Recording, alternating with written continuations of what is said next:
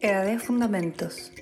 Te introducimos en el pensamiento creativo y poético de una escuela que reformuló la enseñanza de la arquitectura y el diseño a partir de los años 60 en Chile. Su sello humanista y diálogo con la poesía establece una estrecha relación entre el ser humano y el continente que habitamos. Aquí encontrarás extractos sonoros del archivo histórico José Vial Armstrong, con clases magistrales de Alberto Cruz, Godofredo Yomi, Claudio Girola y Fabio Cruz, entre otros.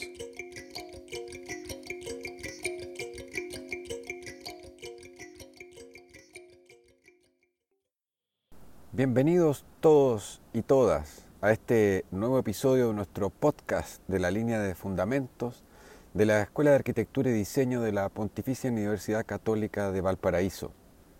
Mi nombre es Jaime Reyes, me dedico a la poesía y soy profesor de esta escuela desde hace ya muchos años.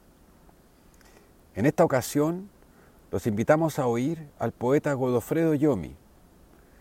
Godo fue uno de los protagonistas del grupo de profesores y artistas que en 1952 refundó esta escuela y participó directamente además en la fundación de la Ciudad Abierta. Durante casi 40 años fue, junto a Alberto Cruz, el responsable del taller de, del taller de América, una asignatura a la que asisten todos los alumnos de diseño y arquitectura durante casi todos sus tiempos de estudio.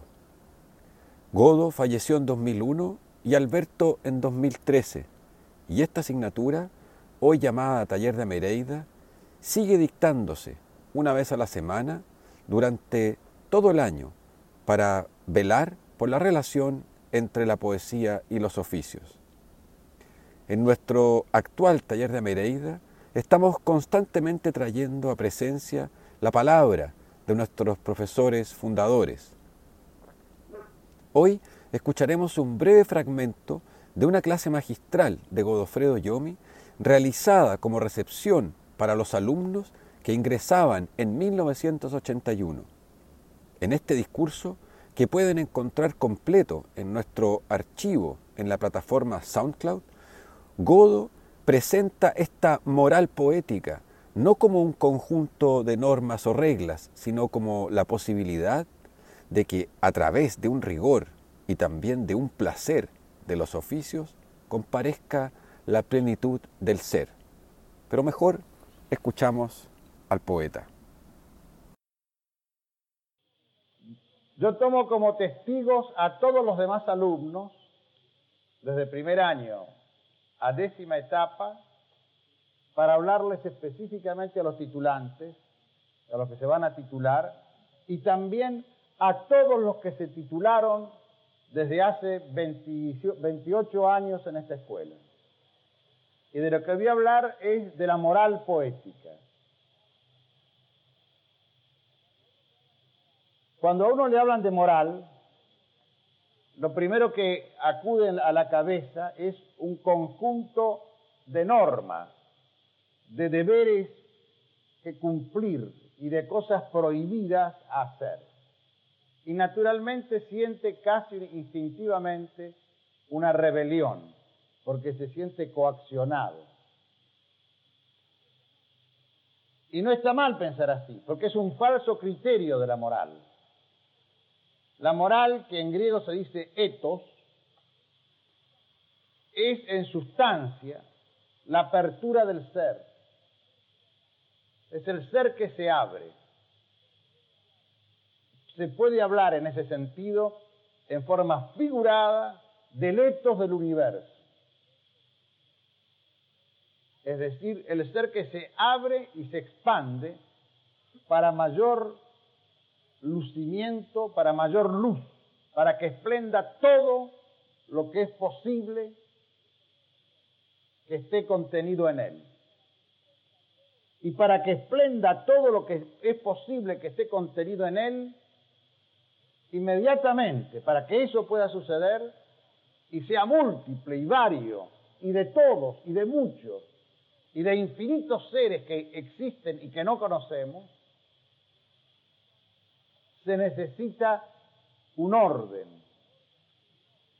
Orden quiere decir en griego cosmos.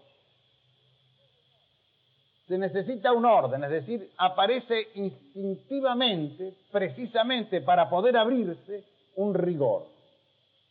Por lo tanto, no es un conjunto de normas. Puede tomar esa forma para memorizarla, pero el fundamento no está allí. El fundamento es que el rigor es inherente a la posibilidad de que esplenda en toda su plenitud el propio ser, nuestro, del universo y de las cosas. Por ejemplo, desde este punto de vista, voy a dar dos puntos de vista, el de la apertura y del placer. Desde este punto de vista, no robar, no matar, no es una lata prohibición. De hecho, es tan poco lata que se roba y se mata sino es no impedir que algo que pueda ser sea. Es darle curso al mundo. Si yo cerceno una vida, no la dejo ser. Si yo robo algo que es del otro, no lo dejo ser. El fundamento de esos no son para que esplenda la plenitud de cada cual. Tomo otro ejemplo. No se escandalicen. El placer. Es evidente que los sentidos causan placer y que el intelecto causa placer y que la voluntad causa placer y que la memoria causa placer es evidente que una buena comida como la que vamos a tener hoy causa placer. Es evidente que eh, andar en algo, en una moto magnífica, causa placer. Y después dentro del placer de los sentidos está el placer de los placeres, que no necesito nombrar, como lo saben.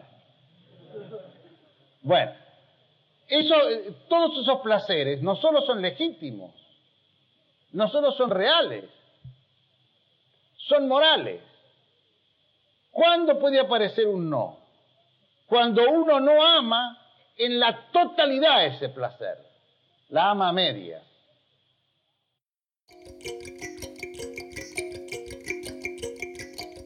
Fundamentos EAD recoge extractos de clases textos fundamentales y audios que podrás encontrar completos en la biblioteca Constel en nuestro sitio web www.ead.pucb.cl.